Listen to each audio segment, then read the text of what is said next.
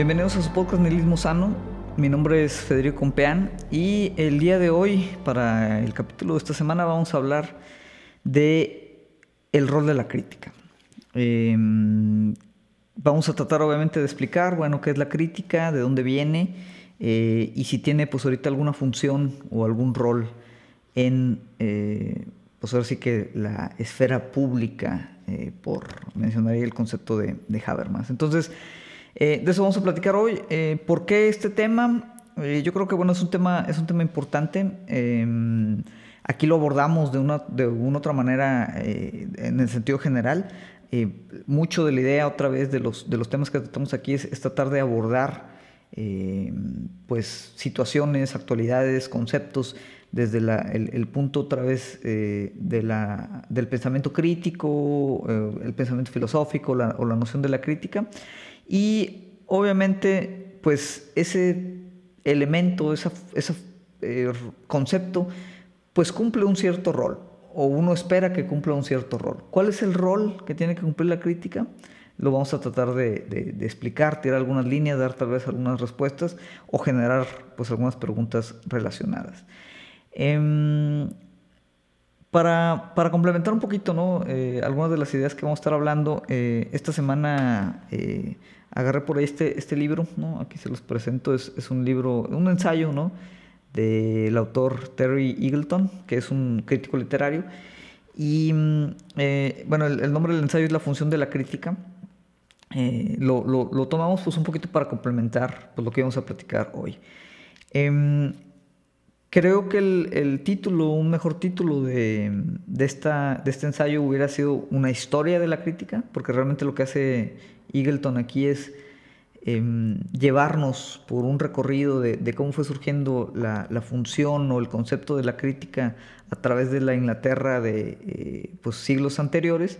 Pero yo creo que mucho de lo que menciona aquí otra vez históricamente de Inglaterra, pues nos ayuda a entender cuál es el estado actual de la crítica y, qué función podría cumplir. De entrada, muchos de ustedes tal vez escuchen la palabra crítica y pues tiene ya como una connotación negativa. Sí es verdad, y lo hemos platicado también, que el, um, el elemento crítico, es decir, la la actividad de la crítica, eh, pues obviamente genera un, es, un potencial negativo, vamos a decirlo. Negativo no significa, ¿no? y no hay que confundir, que sea malo. Es decir, el tema negativo es más como, o sea, el, impulso negativo es más como una condición más eh, como lógica eh, o conceptual que, que una distinción moral en donde digas, no, pues es que criticar es malo. Eso no es lo que estamos diciendo. Estamos diciendo que el, elemento crítico, generar una crítica de algo, es un impulso negativo. Ese impulso negativo es, necesario muchas veces para después de ahí eh, construir, ¿no? Eh, o reconstruir o retomar ciertos conceptos que luego permitan hacer ahí una especie de creación. Lo platicamos en un video que lo pueden encontrar también aquí en el canal sobre la filosofía como acto creativo. Y, para tener ese potencial creativo, pues empiezas primero desde una parte eh, negativa que es, que es la crítica. Ahora, eso vamos a decir en términos abstractos. En, términos prácticos, pues cuál es el rol ¿no? de ponernos a criticar cosas, qué es un crítico, sobre qué va la crítica, de dónde surge, cómo se origina y, por qué sigue siendo relevante o si es relevante todavía ¿no? en, la, en la actualidad y para quién, quién le emite, quién le escucha. ¿no? Son un poquito pues, algunos de los temas que, que, vamos a, platicar. Eh, otra vez, como contexto histórico, eh, tomando aquí el ensayo de, Eagleton, em, la crítica pues nace con una función muy específica, que era, eh, pues digamos, contestar al Estado absolutista inglés de siglos anteriores. Esa era la función principal de la crítica. ¿Quién conforma el grupo que empieza a ejercer esta crítica sobre el Estado? La sociedad burguesa. Que como recordamos, o si recordamos eh, históricamente, pues la, burguesía comienza obviamente su, ascensión al, poder, al poder como clase dominante Pues en Inglaterra, eh, a partir obviamente de todas las circunstancias que se derivan de la revolución industrial y la formalización, vamos a decir, del capitalismo moderno. Pero la burguesía pues no siempre fue la clase dominante. Había temas otra vez de el clero, la realeza, el Estado mismo absolutista. Entonces se genera ¿no? en otra vez el concepto que populariza Habermas eh, eh, por ahí creo que en los 60 em, el tema de la esfera pública. ¿Qué es la esfera pública? Una conceptualización, pues otra vez, del pueblo, de los cafés, de las plazas, donde la gente va, eh, platica, discute, la gente informada, ¿no? Esa es una acotación importante. Y empiezan ¿no? a, discutir y a generar, pues, intercambio de ideas, eh, eh, una suerte de debates. Y, obviamente en ese ejercicio crítico, o en ese ejercicio vamos a decir, racional, pues se generan ciertas críticas, en este caso, pues a, esa clase dominante que era el Estado absolutista. Em, entonces, la, crítica surge ¿no? como, como esta conceptualización de lo público, para empezar.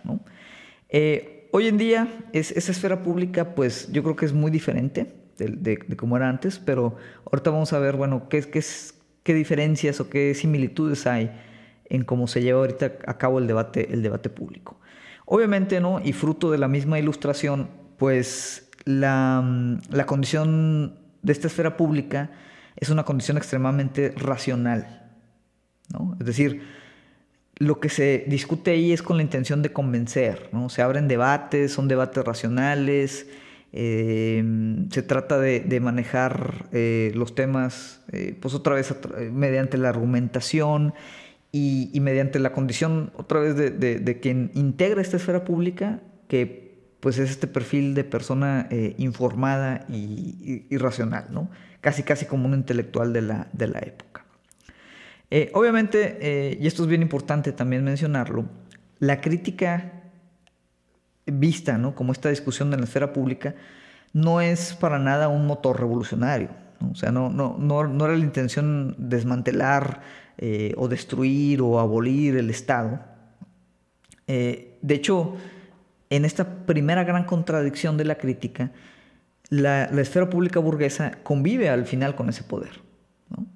Otra vez, la burguesía, en, la materialidad del contexto, pues empieza también a través de su poder económico, sus propiedades, ¿no? pues empieza también a, ganar cierto nivel en, la estructura dominante entonces, el debate que se genera o la crítica que se genera en la esfera pública es al final también una crítica que convive con este poder y opera dentro de los límites que también este poder permite. ¿Por qué? Porque al final se comparten intereses, ¿no? La burguesía comparte intereses también con el Estado. Entonces, no es la crítica o no inicia o no surge como, como un, una especie de bomba ahí este, revolucionaria eh, en contra de, las clases dominantes. No, al contrario, surge, sí, en contestación a estas, pero operando también ¿no? dentro de, estos mismos límites o fronteras de ese poder. ¿no? Eh, podría decirse de manera un poquito irónica que, que la crítica incluso, al menos en Inglaterra, nace del consenso político que si volvemos, por ejemplo, ya a, las nociones de consenso y disenso de Rancière, pues realmente el, consenso político es donde como se, se expulsa la política. ¿no? Y se expulsa en ese sentido también los potenciales de cambio. Es como una purificación de lo político, ¿no? una esterilización de ese, de ese elemento. Em, y bueno, al final, pues la crítica, eh, esta crítica educada, esta crítica burguesa, eh, retoma, eh, pues digamos, o, ejerce más bien su poder a través del capital social. Se empieza a generar esta noción, ¿no? El capital social de la inteligencia, la corrección, la, erudición. Entonces, al final, esta esfera pública es una esfera pública eminentemente aristocrática. ¿Qué es lo que nos dice esto? Cuando decimos que es eminentemente aristocrática, que a pesar de la concepción medio abstracta de la esfera pública como pues este lugar, esta plaza abierta para que todo el mundo vaya y discuta las ideas sin títulos, sin, requerir ciertos conocimientos, sin ninguna eh, autoridad, pues realmente está también centrada ¿no? en ciertos elementos de clase y rechaza ciertos elementos marginales, ciertos elementos populares, aunque no lo haga de forma explícita. Es decir, aunque teóricamente todo el mundo tiene capacidad de participar en esta esfera pública, realmente hay sectores de la población que están excluidos de esa discusión. ¿Por qué? Porque, pues, vamos a decir que no tienen los conocimientos, la experiencia, la erudición otra vez para articular esa racionalidad burguesa que requiere la esfera pública. Entonces se empieza a manejar esa contradicción. Una contradicción en donde por un lado tienes como de forma abstracta una igualdad de condiciones y de hechos diferenciados en la esfera pública, pero al final pues realmente hay como que un desplazo eh, un desplazamiento, perdón, y un mantenimiento de, esa guerra de clases bajo el lente de la abstracción pública. Es decir, sí hay una especie de, ilusión, o sea, se ofusca mucho de eso en la noción misma de, esfera pública. Entonces, em, aunque teóricamente no hay clases ahí y, por lo mismo pues no, no, habría explotación, eh, se, diría ¿no? incluso que pues no se busca el poder en, esas discusiones, en ese eh, ejercicio crítico en la esfera pública, sino lo que se busca es la razón. Pero otra vez, esa racionalidad pues solo puede articularse a través de quienes tienen ciertos intereses sociales que normalmente se generan a partir, por ejemplo, de, el, ser dueños de propiedad. Entonces, ya empieza a ver ahí otra vez como generalmente es en temas culturales, una condición de clase ¿no? material que excluye otra vez a gran parte de la población de ejercer esa crítica e incluso escucharla. ¿no? Entonces, esa crítica que implicaría directamente como esta colusión directa con la vida diaria, al final es, un círculo muy, muy reducido. ¿no? Que nos lleva a otra contradicción. La crítica se ejerce ¿no? y se escucha. Hay alguien que la ejerce, hay alguien que la escucha, hay alguien que la recibe. Entonces, si la crítica tiene que ser escuchada, pues también tiene que haber como pues un público que la escuche. Y ese público pues resulta que estaba muy reducido en, las épocas donde surge. Y ahora actualmente, si lo contrastamos con cómo estamos al día de hoy, pues para que esa crítica tenga peso, tiene que operar un poquito por eh, posar los intereses eh, burgueses del presente, que al final pues es la lógica de la mercantilización. Entonces, esa esfera pública actual es una esfera pública masificada, pero que no deja de ser excluyente. Eso es bien importante y ahorita igual lo, continuamos desarrollando. Entonces, eh, desde el principio pues surge eh, la crítica en, como esta especie de, contradicción constante. Em, voy a leer por aquí una cita del texto Digo, por ahí subrayé algunas que me parecieron interesantes. No sé si todas las abordemos. Eh, vamos a ver.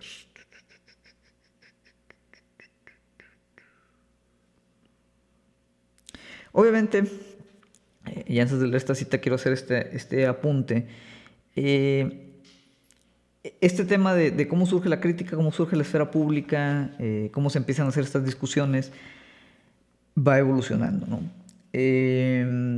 Y, va cambiando ¿no? la dinámica tanto de que quién, quién ejerce la crítica como de quién, quién la recibe y qué función cumple eh, socialmente. Ya dijimos, la función original era enfrentarse al Estado absolutista y después se fue generando más como dispositivo por ahí cultural.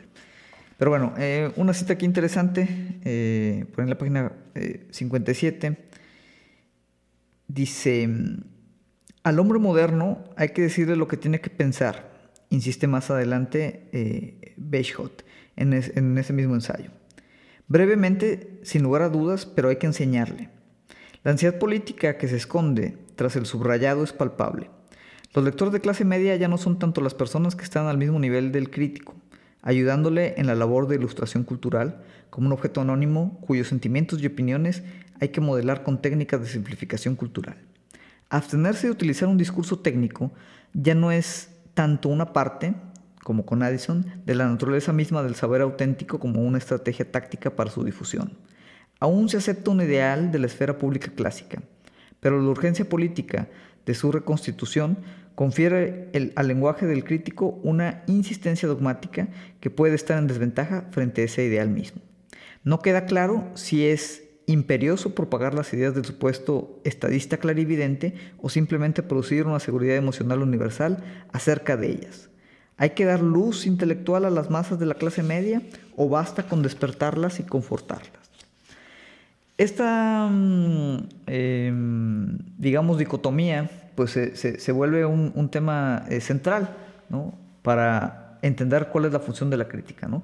Y aquí habla directamente de si la función es técnica y, en esa técnica eh, también es, política y es de, pues otra vez, eh, abrir o fisurar ciertas eh, certidumbres políticas de la época, o si por el contrario, ¿no? es, un poquito como confortar, em, normalizar o, digamos simplificar incluso ciertos, ciertos componentes de estas, de estas, estas ideas. ¿no? al final, y aquí ya más adelante, eh, la crítica empieza a tomar otra función distinta, que ahora en vez de ser como contestataria al poder o a las clases dominantes, se convierte en el elemento cultural que forja la opinión pública. Esto, es, importante. ¿Y qué pasa? Entonces empiezan a surgir estos debates. O sea, si, si los críticos forjan la opinión pública, que otra vez hay en críticos, pues hay escritores, hay intelectuales, hay periodistas. El tema del periodismo mismo surge a través de esta noción de la crítica. Em, todos esos personajes que, están en esa eh, función, que poco a poco incluso se va profesionalizando, ¿qué responsabilidad tienen respecto a, forjar esa, esa, opinión pública? ¿no? ¿A qué intereses responden cuando se forja la opinión pública? Que no es más que otra forma de decir, que se está generando también el sentido común. Obviamente el sedimento histórico de la crítica burguesa, de donde viene todo este desarrollo, mantiene la relevancia primera de la condición moral sobre el intelectual. Y eso es bien importante.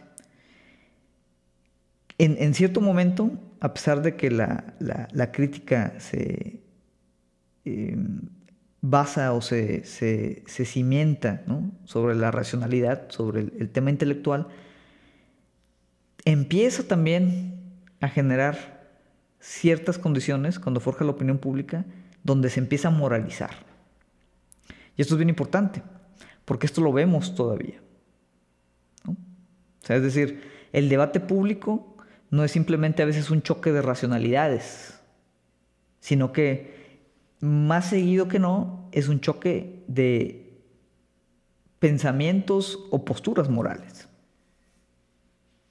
en esa relación de, forjar la opinión pública. Empieza obviamente ¿no? Eh, también otra contradicción más. Avanza la profesionalización de los críticos, pues empieza también el tema de la especialización y se empieza a generar la academización de la crítica. ¿Qué, qué hace eso? Que la crítica que anteriormente tenía como este ideal ¿no? de, fungir en la esfera pública se empieza a separar del ámbito público. Entonces empieza a haber este debate o esta, esta eh, dicotomía entre la crítica como atrapada en la parte profesional, la parte técnica, ¿no? la parte muy académica, o una crítica totalmente eh, instalada en lo que Eagleton llama el amateurismo. Es como lo, contrario. Pero al final, pues todo lo que se, se, platica ahí como dispositivo cultural, pues empieza a forjar un poquito lo del sentido común. El sentido común ya lo habíamos platicado aquí cuando hablábamos de ideología, cuando hablábamos de hegemonía. Entonces, también la crítica en, en ciertos momentos ejerce una función de reproducción de la ideología hegemónica de su tiempo. Voy a leer aquí otra cita que habla específicamente sobre el tema del sentido común, que me pareció muy interesante, para que la, la platiquemos aquí. Dice, mm, Crotch define el sentido común como la aceptación de ciertas asunciones, tradiciones y normas de valor vigentes que nunca se ponen en cuestión, porque cuestionar cualquiera de ellas podría acarrear una revisión de la conducta del gobierno, de la sociedad o del individuo más exhaustiva de lo que a nadie le gustaría contemplar. Otra vez volvemos a, esos límites que tiene la crítica. Es decir, la crítica que forja la opinión pública también se, sustenta sobre el mismo sentido común. Si la crítica va más allá y empieza a, cuestionar el sentido común, dice nadie quiere escuchar eso. ¿Por qué? Porque ya empieza a ser entonces la función de mm, poner en evidencia ciertas cuestiones mucho más profundas que obviamente incomodan muchos de los poderes o muchos de los intereses que la misma esfera pública desarrolla. Entonces, eso es importante. Y te lo vamos a ver este, más adelante. Pero al final, pues hay una tensión, ¿no? Siempre, entre que la crítica, eh, pues quiere ser popular, pero también a veces quiere, quiere incomodar. Incidir en la esfera pública, pero a la vez estar fuera de ella. Ser como muy cándida, muy intelectual, pero que también pueda ser simple, accesible y digerible para pues democratizar un poquito también quien participa de, esta esfera pública. Obviamente ya más en la actualidad, pues, y esto lo menciona Habermas también, empieza entonces en esa, en esa tensión y, con la misma masificación de la industria cultural, pues también se empieza a masificar la parte de la crítica. Perdón, ya le pegué ahí el micrófono. Entonces, eso también tiene sus consecuencias y empieza a generar una especie de despolitización. ¿Por qué? Porque otra vez el elemento de clase se mantiene. Y aunque se esté masificando culturalmente, vamos a decir, el discurso, como quiera, eh, la cultura, vamos a decir, o el elemento cultural de las clases trabajadoras sigue, sigue siempre excluido. Porque la clase, digamos, trabajadora no, puede entrar ni a la parte académica, se le niega el acceso a la parte académica, se le niega el acceso a la parte eh, eh, cultural, a la parte intelectual, y pues sigue habiendo otra vez un, enmarque, un encuadre, un, barrear, digamos, esa, esa participación. Lo cual nos indicaría que para eh, contrarrestar esta parte, pues también la, clase trabajadora requiere reforzar también su propia esfera cultural. Ahorita vamos a, platicar un poquito cómo podría hacer eso. Entonces, de todo este, ¿no? ya llegamos un poquito aquí al presente. Y, una de las preguntas que tendríamos que poner aquí sobre la mesa es, ¿cuál es el puente entre la crítica burguesa eh, o pequeño burguesa, intelectual, académica, eh, que forja la, opinión pública con base en el mismo sentido común. ¿Cuál es el puente entre esa crítica y la crítica, vamos a decir, disidente? Que es una pregunta muy importante en la actualidad porque cualquier crítica disidente también opera actualmente en los canales hegemónicos. Un ejemplo es canales como este.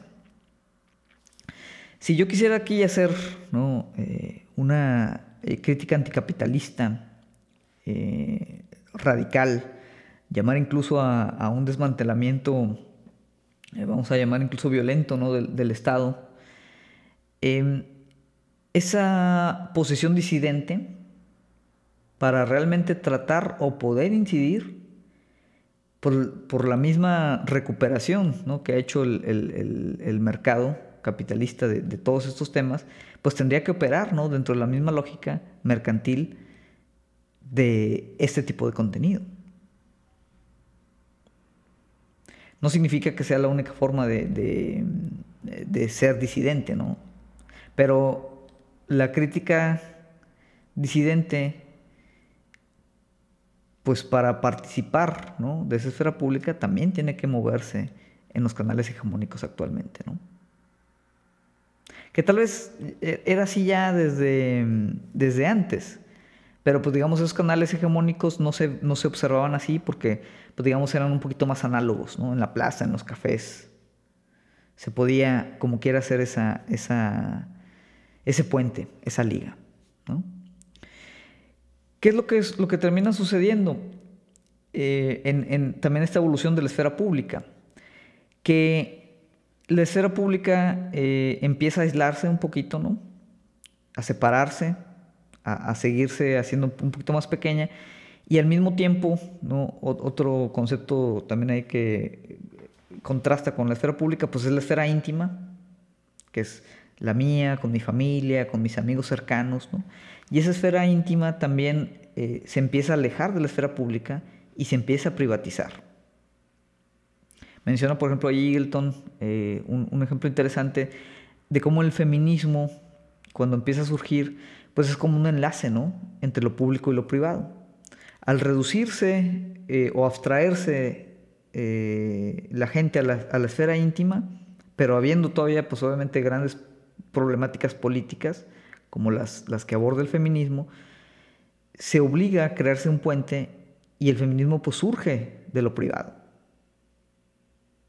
y entra después a lo público, pero no al revés. De ahí viene después algunos de los mantras este, ya más, más de, de la nueva izquierda, en el que todo es político, ¿no? Y obviamente eso también se puede discutir aquí, si cuando dices todo es político, pues realmente qué es político, qué no lo es, o si todo es político, pues también al mismo tiempo nada lo es. Em, y, bueno, empieza también todo el tema de, ¿no? como de las identidades políticas, pero, pero al final ¿no? el ejemplo que menciona el feminismo, cómo hace este enlace, pues es interesante. Toda esta masificación de las condiciones de la crítica, también pues implican o tiene que ver con, la misma este, masificación de la industria cultural. Y, voy a leer aquí un, par de pasajes ya con los que cierra, eh, pues ya más aterrizado en el, en el presente, ¿no? Eagleton. Están ya casi al final.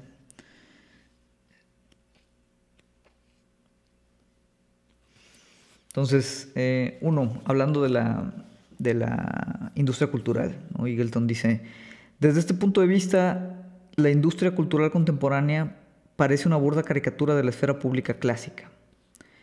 Utiliza la experiencia personal auténtica, la, la rearticula en su propio lenguaje y devuelve ese mensaje a sus consumidores por vías que los encierran todavía más profundamente en un mundo privatizado. Es decir, eh, es un fenómeno, eh, yo creo que muy, muy latente, ¿no? En el que, pues prácticamente al, retraernos a la parte íntima, la parte personal, que en teoría, pues es como un, pues eso, un, un elemento íntimo de nuestra vida, pero ese mismo elemento íntimo,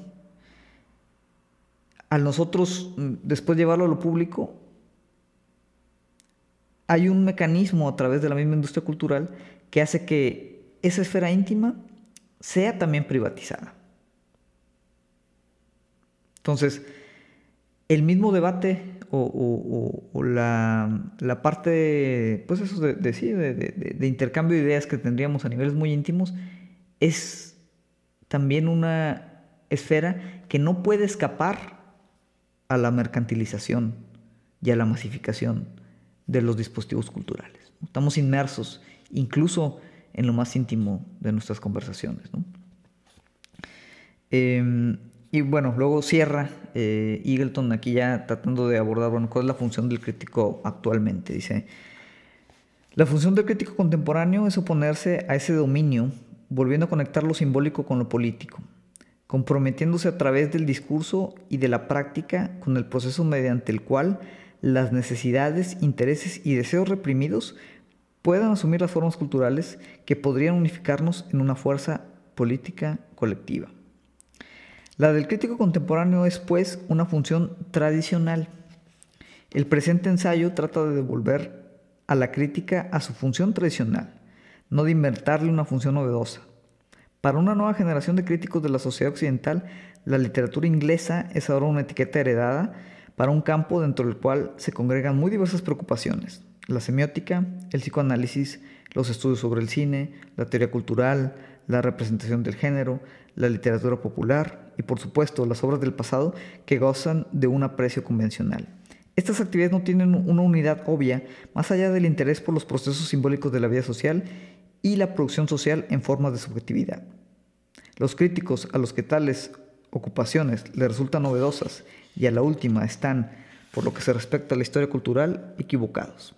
Constituyen la versión contemporánea de los tópicos más venerables de la crítica antes de que se angostase y se empobreciera para ajustarla al denominado canon literario.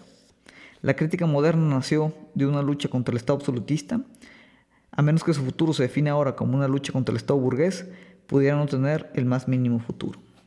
Entonces, aquí está claro eh, cuál, de acuerdo a Eagleton, es, el rol de la crítica. Y básicamente dice, a través de esa exploración histórica que hicimos, de cómo surge, de dónde surge y cómo evoluciona, al final yo propongo que la crítica vuelva a sus orígenes tradicionales. Que sus orígenes tradicionales sí son o parten de una disidencia, de una eh, contestación al poder. Dice, antes era el Estado absolutista, ahora es el Estado burgués. ¿Por qué? Porque ahora la clase dominante es, la, misma burguesía. Entonces, en su momento, ¿no? Pues fue, mutando en el tema de la esfera pública, surgieron estas contradicciones por las que ya platicábamos. Y decía, ahorita no podemos dejar la crítica en ese elemento angosto de la crítica literaria o la crítica cultural, o todos estos elementos ¿no? que no tienen unidad. Eh, un poquito haciendo tal vez referencia a elementos como de, eh, posmodernos. Lo que dice es, tenemos que volver a encontrar en la crítica, y así lo dice, lo que podría unificarnos en una fuerza política colectiva. Es decir, hay que volver a conectar lo simbólico con lo político, no quedarnos únicamente en lo simbólico, que es algo que sucede mucho ahorita en mucho de, de lo que vemos un ejemplo eh, clarísimo, ¿no? El, tema de cómo se ha mercantilizado todo el tema de políticas de identidad.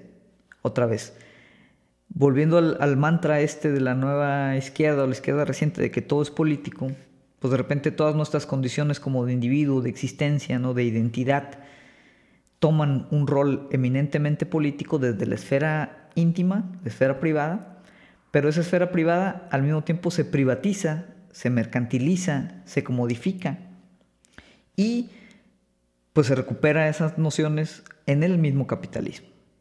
Y nos regurgita ahora todas esas condiciones, pero ya como mercancía, como un elemento del, mismo capitalismo tardío. Y nos quedamos entonces en lo simbólico, y no solo nos quedamos en lo simbólico, sino que lo simbólico lo consumimos como, como una mercancía. Y Eagleton dice, ahí es donde la crítica tiene que entrar. Y tomar ese elemento simbólico para tratar de, otra vez de la esfera íntima, alejar esa mercantilización, alejar esa privatización y volver a lo político. A lo político de forma colectiva, una esfera pública colectiva. Em, ¿Cómo hacer eso? ¿Por dónde empezar? Eh, ¿Qué tendría que pasar para que la crítica no muera o no quede sin futuro? como también ahí advierte, advierte Eagleton, pues hay, varias formas de, aproximarlo. ¿no?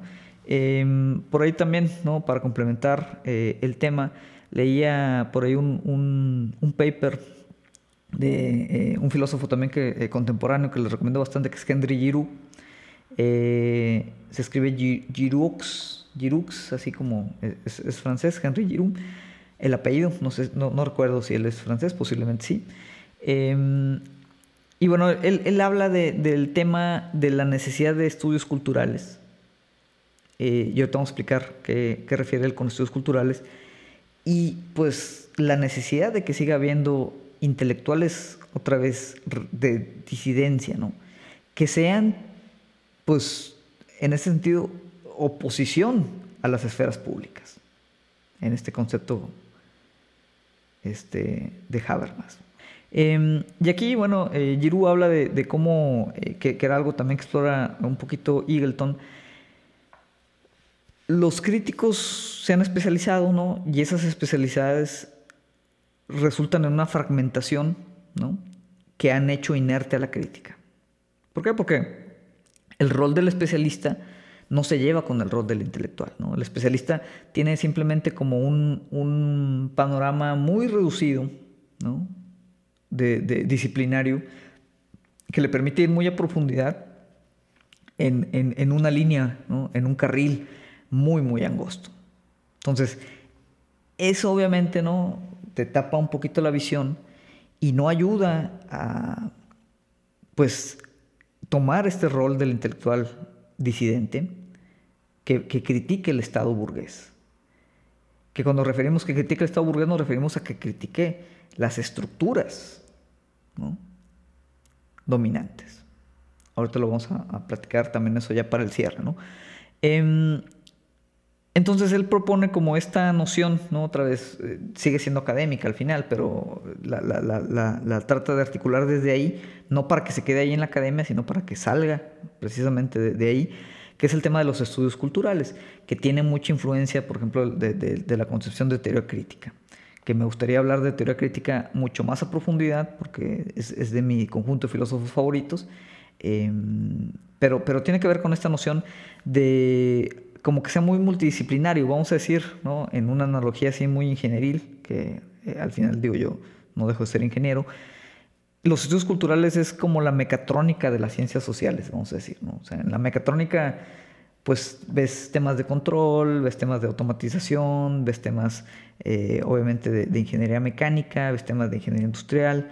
Eh, entonces, pues te da un panorama muy, muy amplio de cierto ramo de la ingeniería, que te permite después especializarte si quieres, ¿no? Pero al menos ya te da una visión completa o semi-completa ¿no? de muchos elementos. Eh, estudios culturales, eh, según Giroux y varios de los autores de este paper, pues es, lo que pretende, ¿no? Em, y eso permite, ¿no? Entonces que la crítica em, eh, o el intelectual, ¿no? que, resiste, disidente, ¿no? Que, que, va a hacer esta crítica, tenga ese panorama completo y al tener el panorama completo, ¿no? la fotografía completa y no estar solamente en un pedacito, puedes hacer el, rol que la crítica demanda actualmente, que es apuntar a las fisuras, a los quiebres, las fracturas de la cultura dominante, apuntar a esas contradicciones, y cuando esas contradicciones quedan en evidencia, es posible, si no frenar por completo, reducir su reproducción. Otra vez, reproducción en el sentido que hablábamos en el capítulo de la ideología, no de la hegemonía, o sea, la reproducción de este sentido común dominante que al final pues es una justificación para que las cosas permanezcan tal y como están, a pesar que siempre lo hemos dicho aquí, que todo puede ser distinto. Entonces, Obviamente ahí ellos, eh, y, los autores, eh, abordan que o justifican que las disciplinas al final son arbitrarias, ¿no? son contingentes, en, lo cual estoy totalmente de acuerdo, em, y, pone eh, en evidencia pues, lo que está pasando, que, bueno, ¿qué sucede cuando consumimos los mismos libros todos, los mismos dispositivos culturales, el mismo canon eh, filosófico, por ejemplo, ¿no? un, un, tema que otro filósofo, em, pues interesante, vamos a decir. Eh, Michel Onfray, eh, él tiene incluso un libro y él habla de la contrahistoria de la filosofía. Dice, oye, la filosofía también tiene un canon. La filosofía también tiene, tiene un, eh, ciertos dispositivos hegemónicos. O sea, la el canon occidental, para empezar, pues ya, ya, ya, ya enmarca en, ciertos contenidos. Entonces, cuando, cuando por disciplinas y por temas académicos obligamos a todo el mundo a, leer los mismos textos, los mismos autores, pues estamos reproduciendo también una cultura hegemónica. Ya lo hablábamos también en el capítulo donde, donde comentábamos de la cultura y el monopolio de la cultura. Si todos consumimos las mismas películas, ¿no? si eventualmente todas las películas van a ser de Marvel o de Disney, pues también todos vamos a, a, surgir, operar, ¿no? bajo las mismas presuposiciones culturales que esas, esos, esos este, contenidos nos generan. ¿no? Entonces, también es, es, interesante eh, ver cómo abrir esos, esos cánones. No todos tenemos que leer lo mismo y no todos deberíamos de leer exactamente lo mismo, que es algo que es muy típico de la, de la academia. Obviamente ahí nos metemos en otra problemática, cómo elegimos un canon sobre otro. ¿no? Porque ahí ya empezamos también a generar un proceso de jerarquización de los conocimientos, de la valorización de los dispositivos culturales. Sin embargo, cosas como, por ejemplo, no sé, los estudios críticos eh, mismos de la mujer, ¿no? Los estudios de género, eh, la condición de, las perspectivas de coloniales, aunque no estoy del todo de acuerdo como en esa aproximación, sí es una realidad que ayuda a desenterrar otro tipo de dispositivos, otro tipo de textos, otro tipo de contenido o cánones culturales que permiten generar pues estos, estas, estas críticas disidentes, vamos a llamarle.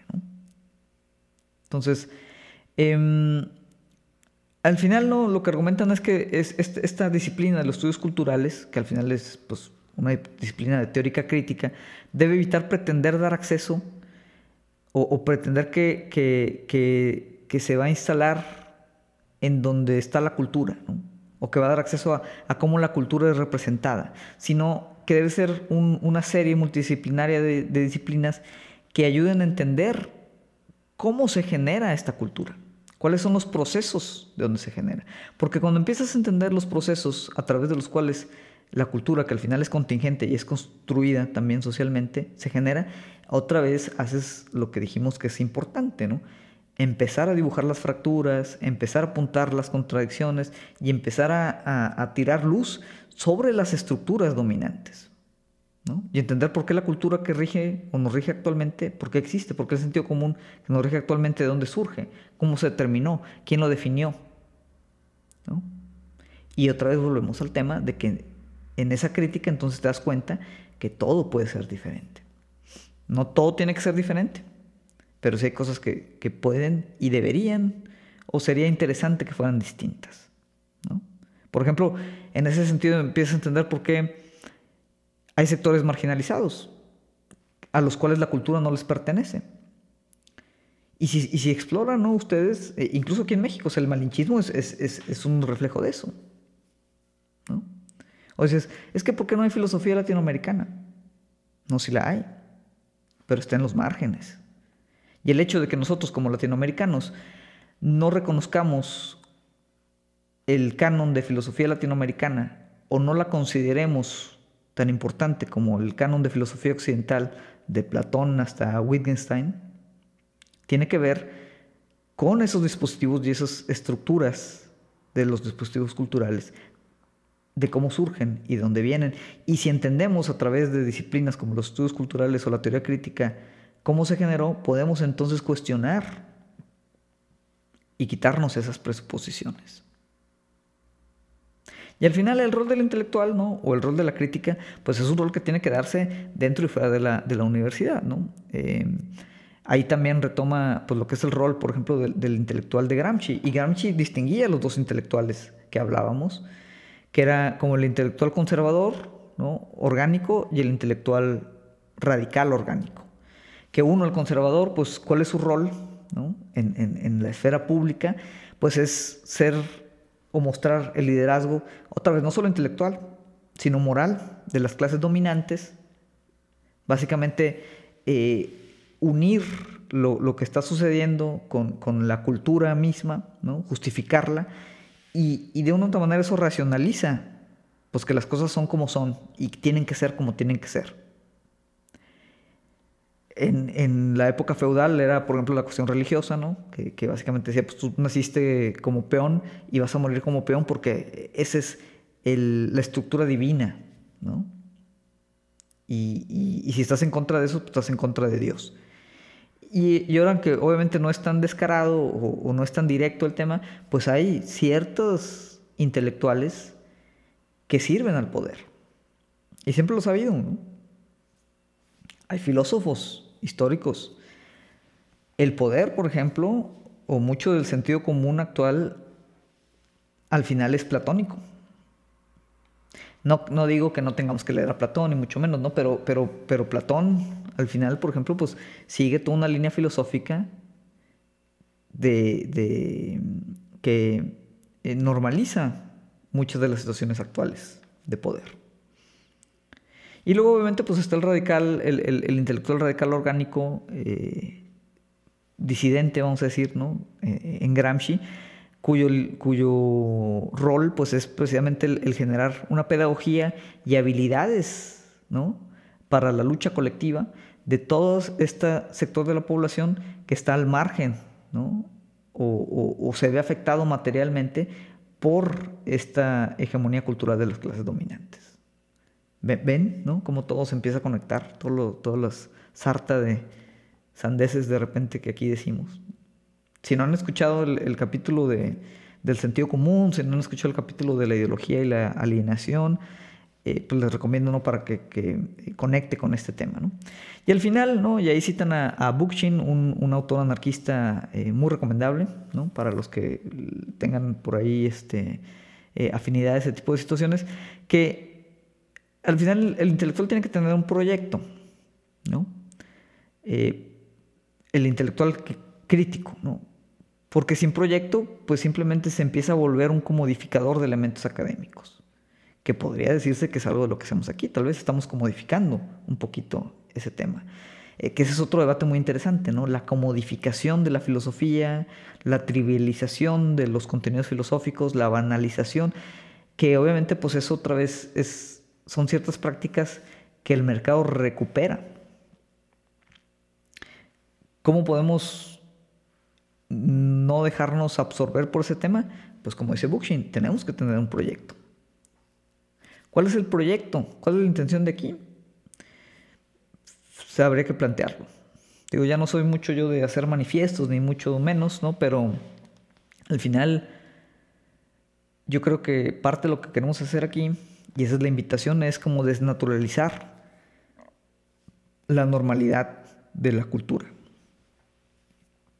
específicamente, ¿no? Pero, pero básicamente es el, tema, y otra vez, y ahí el, rol esencial de la crítica es el rol tradicional, ¿no? Como dice Eagleton, no tenemos que inventar aquí un rol novedoso, sino el retomar, ¿no? Y con esto cierro, el rol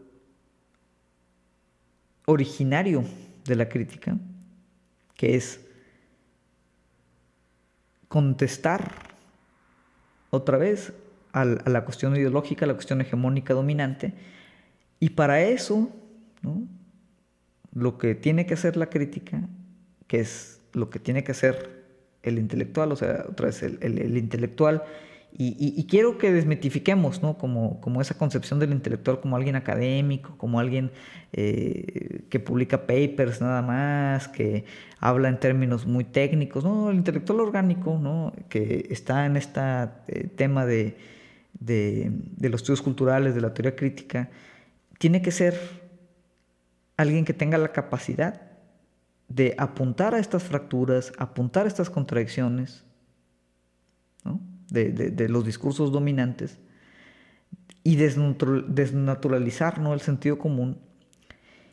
Y a través de la crítica, que otra vez tiene un potencial negativo,